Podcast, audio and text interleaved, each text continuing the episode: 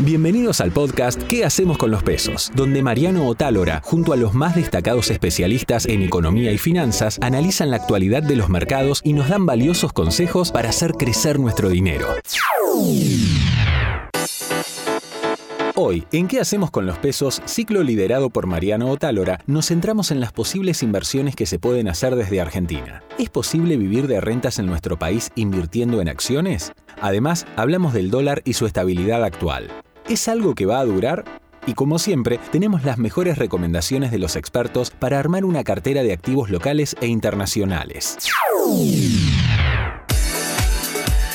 Vivir de rentas en nuestro país es algo que muchos desean, y José Vano, country manager de Invertir Online, nos habló sobre la posibilidad de hacerlo con acciones. Primero, José, ¿es posible vivir de renta a través de la bolsa? Por supuesto. Eh, la gente espera muchas veces magia más que vivir de renta, ¿no? Vos tenés que entender que hay una rentabilidad y una rentabilidad esperada. Y uno, lo primero que tiene que pensar en términos de cómo vivir de renta es, esa renta tiene que mínimo superar la tasa de inflación porque si no me engaño. En el corto plazo digo qué lindo, me voy comiendo el capital, pero la inflación me lo lleva, incluso la inflación en Estados Unidos. Entonces, en un contexto donde en Estados Unidos tenés una inflación ahora de 3, 3 y pico por ciento, cerca de 4 la núcleo, vos tendrías que estar apuntando por lo menos arriba de eso. Y todo lo que esté por encima de ese 4% lo podés usar como gasto propio. Lo que tenga hasta el 4%, guardalo, porque si no te estás descapitalizando.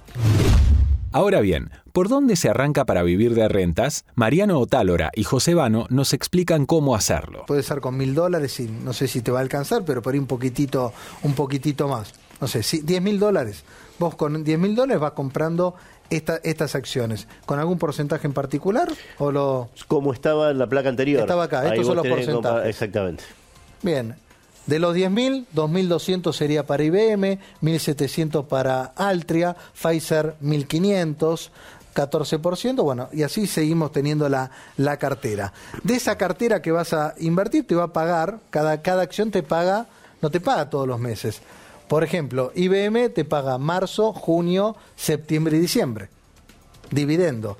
Hay, por ejemplo, Banco Bradesco te paga todos los meses del año y otras te pagan dos veces por año, etcétera, etcétera. Y esto es lo que esos 10 mil dólares estarían aplicando en este flujo de fondo. Lo hicimos de agosto a agosto. Lo hicimos de agosto a agosto, como si vos estuvieses entrando ahora, justamente. Y eso es en base 100. O sea, vos, por ejemplo, en septiembre recibirías casi un dólar cada 100. Como hiciste el ejemplo, cada 10 mil estarías recibiendo 100 dólares. Esto es todo bruto, ¿no? Después, si querés, hacemos una explicación particular. Pero en dólar, billete. Dólar, billete, te pagan dólares. Es más, vos sabés que los CDRs los puedes comprar en pesos. O sea, vos estás comprando con pesos si querés, también lo puedes comprar con dólares, pero si no estás comprando con pesos y todos los meses esto te lo depositan dólares en tu cuenta comitente. Es momento de hablar de los dólares y su estabilidad temporal. Gustavo Nefa, asesor de inversiones, nos visitó para sacarnos todas las dudas. Con este el acuerdo del acuerdo del incumplimiento, los 7.500 palos, viene a traer, porque mucho ya está gastado, ¿no?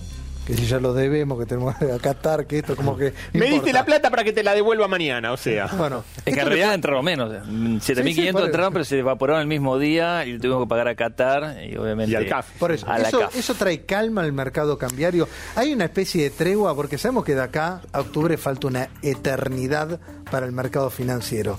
Ya el dólar pegó un overshooting, ahora como que está ahí más tranquilo es muy probable que siga con esa cierta tranquilidad y previo a, la, previo a octubre se vuelva a recalentar, ¿no?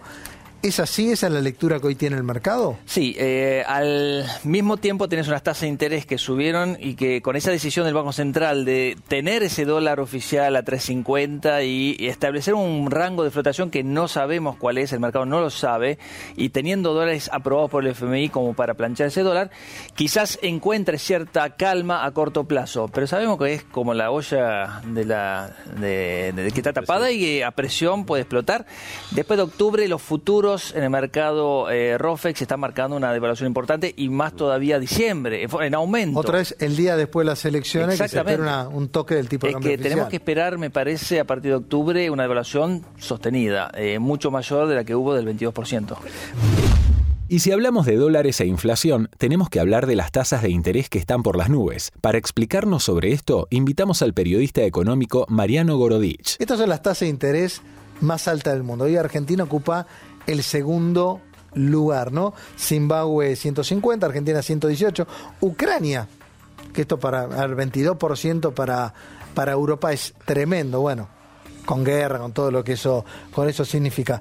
Brasil, que también la región tiene una tasa altísima, aparte y no tiene ahora una tasa súper positiva, que ahora en cualquier momento creo que va a ir. Pasa que Brasil tiene una, una política monetaria muy agresiva, la CELIC lo toman como una política muy muy agresiva, entonces a propósito es tasa real positiva muy alta, digamos, ¿no? Por ahí que no es tanto el caso de Argentina. Y yo creo que Argentina, y ahí lo conecto con tu tema, eh, creo que estamos Primer, eh, eh, tarjetas de crédito, también el puesto número uno, número dos. Sí, lejos. Y, eh, y, en cuanto a tasa de interés, vamos a pasarla, ¿no? Porque cuando el 15 de septiembre el INDEC anuncie la inflación de agosto, que muchos dan 13%, más Va o menos, que que, tocarlo. que- que podría llegar a ser, y lo que te pide el FMI es tasa de interés positiva. Y inflación de septiembre de 15%, ¿no? Miremos las tasas de las tarjetas de crédito, que es un tema que queríamos tocar porque hoy no es como antes, bueno, no pagué el pago mínimo un mes, no pasa nada, hoy te duele.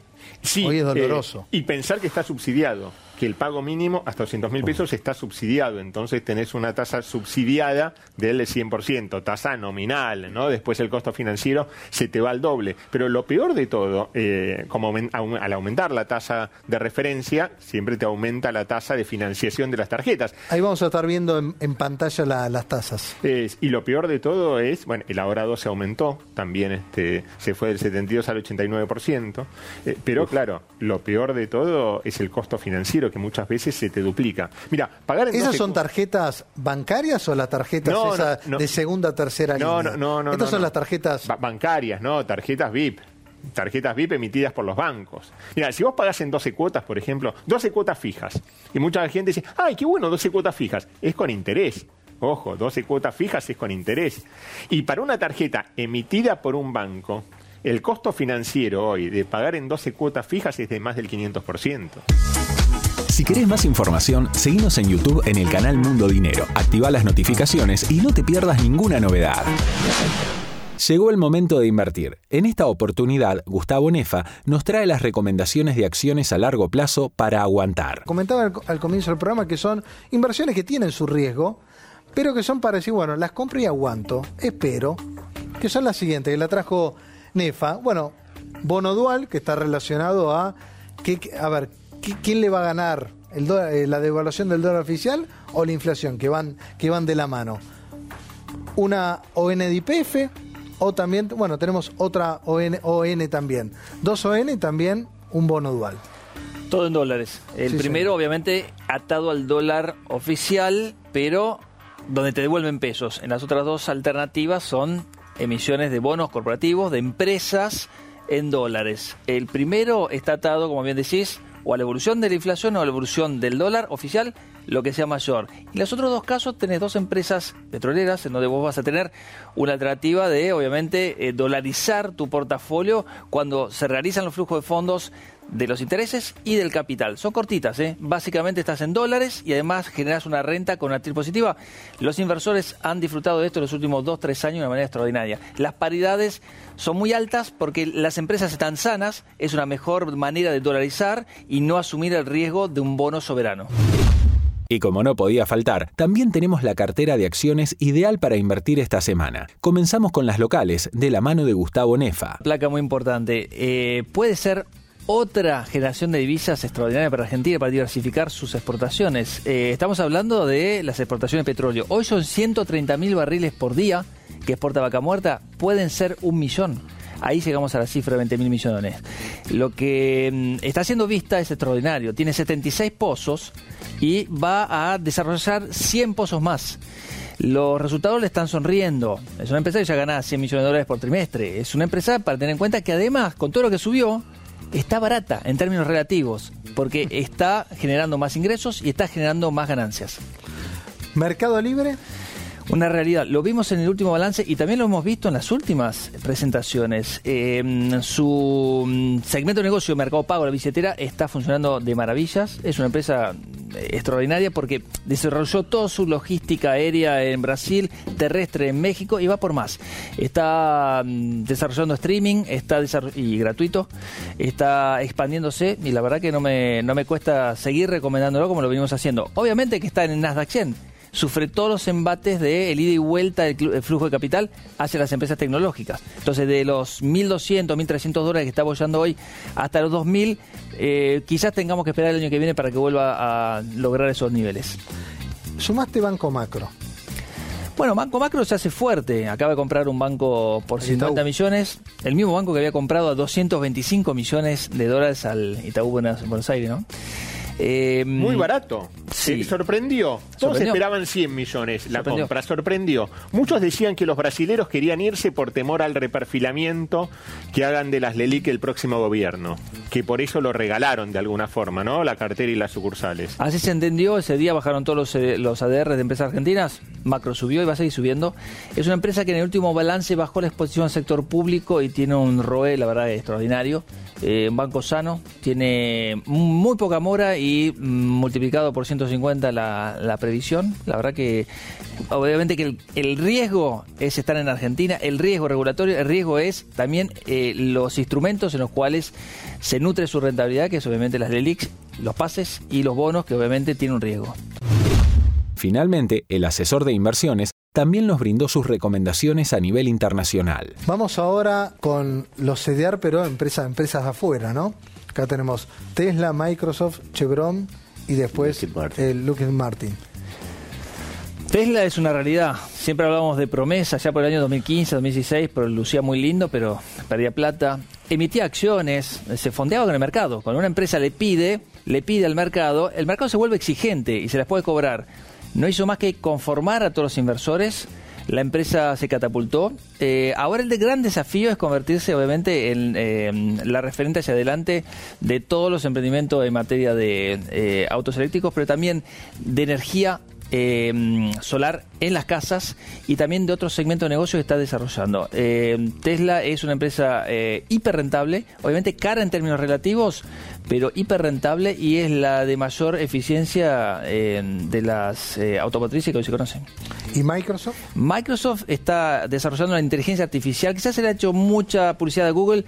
Microsoft creo que tiene una eficiencia en lo que es el trabajo hacia adelante increíble. la funcionalidad llevaría todo un programa eh, explicar las funcionalidades del Office para cada producto, cómo lo puede mejorar uno desde la casa, desde la oficina y cómo eso puede llevar a mayores rentabilidades. Y después, bueno, Chevron también tiene que ver por el momento del petróleo. Chevron, hablamos de una empresa de buenos dividendos. Chevron es una empresa con muy buenos dividendos. 3,7, 3,8% de retorno de dividendos. Programa de recompra, 10 mil millones de dólares. Está con eh, unos balances que la verdad que sorprendieron. Es petróleo, no anduvo muy bien este año. Acordémonos que el 2021 ha sido muy bueno, 2022 ha sido muy bueno. El 2022 viene, obviamente, justamente lo contrario. Por eso Chevron creo que tiene todo como para volver a hacer un máximo en pronto. Hasta aquí te presentamos ¿Qué hacemos con los pesos? No te olvides de seguirnos en nuestras redes y suscribirte a nuestro canal de YouTube para no perderte ninguna novedad.